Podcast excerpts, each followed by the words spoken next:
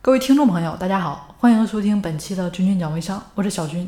本期节目呢，跟大家谈论的话题就是提高微商团队领导力的三个方法。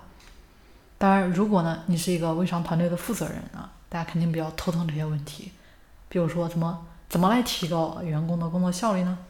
提高他们的工作满意度就能提高工作效率吗？啊，到底该根据什么来激励员工，对不对？啊，这边呢就把亨利·莫恩教授呢给我们分享的三个提高领导力的方法啊，跟大家说一下。第一个方法呢，就是通过提高员工的工作满意度。来影响他们的公民行为。先来看员工的工作满意度啊，其实原来呢重视员工的满意度，是因为我们觉得员工满意了工作效率呢就会更高啊。但是呢，实际上员工满意了，的确可以降低旷工率、离职率，但是呢和绩效之间几乎没什么关系。那么员工满意度和领导力有什么关系呢？这就要讲到公民行为了啊。因为管理人员呢，通常只关心绩效，也就是 KPI，但是呢，员工在公司里工作，肯定是和这些 KPI 没关系的。这些动作呢，就叫做公民行为啊。虽然说员工的满意度跟这个工作绩效没什么关系啊，但是呢，能带来公民行为，可以在团体当中呢，形成一种文化啊，更有利于这个人员的管理。跟大家举个例子啊，比如说在中国的大学里面呢。啊，学生玩手机睡觉的现象很普遍，对不对？啊，但是呢，在中东那边啊，课堂上睡觉的人数啊，一个班里面不会超过五个。就算真的很累啊，学生呢会很自觉的站到教室后面去，因为在他们的文化里面，其实，在很多人面前睡觉就是很不好意思的一件事儿。啊，这就是那个公民行为，把它变成已经成为一种文化的这个典型的例子啊。第二个方法呢，就是。程序公平，你要和结果公平相独立啊，这个什么意思呢？举个例子啊，呃，一家控股公司呢有啊两个指导中心啊，指导中心 A，指导中心 B，但是呢，他们的这个经营状况呢都不好，领导呢就决定给全员进行减薪，但是在减薪的决定公开之前，有人呢去这个制造中心 A 厂了解了各种情况。啊，听了员工的反馈，让员工们呢能及时了解这个决定的进展，全程参与进来。但是呢，对于 B 厂啊，这个制造中心 B B 厂的这个员工呢，就不做任何解释了，直接点薪。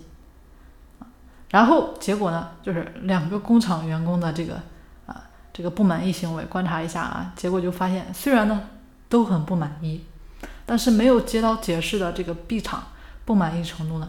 远远高于 A 厂，所以我们会看到啊，结果呢是公平的，对吧？两个工厂都被减了薪，但是程序的不公平直接影响了这个员工行为上的变化啊，所以跟大家说，程序公平要和这个结果公平独立起来啊。那这里呢还有一个啊，呃要注意的地方就是，如果你的程序很公平，员工呢就会很满意，即使是啊。得到的结果很差，其实呢也不会抱怨太多。为什么呢？就是因为员工对程序很满意，会觉得老板花时间听了我的意见，很尊重我。那今天跟大家说的第三个方法呢，其实就是给员工建立建立这个内群体和这个外群体，然后呢注重激励外群体的人。啊，详细跟大家说一下啊，就是如果说你要成为一个好的领导，那么就要在员工之间呢。建立内群体、外群体。内群体的人就是你们关系好啊，互相信任的自己人。那外群体关系呢，就是更偏正式的工作关系啊。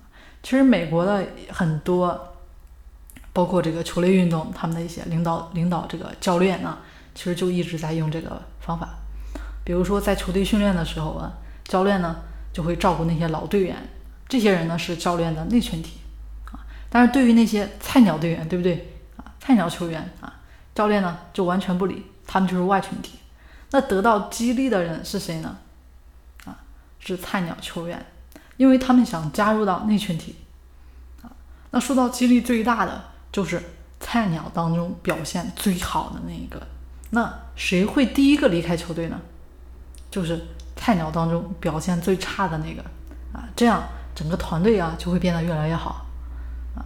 不过呢，这个如果说你区分群体的标准啊，不是绩效啊，而是这个性别啊，比如说把这个男性员工看成了内群体，那其实呢，最早离开团队的肯定是女性里面这个最优秀的那个啊。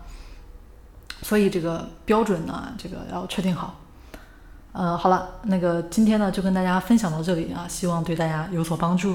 如果说大家在做微商的过程中遇到一些瓶颈啊，无法突破，欢迎跟我交流，加我微信。好了，当然也欢迎大家订阅我们的节目，我们下期节目见啦。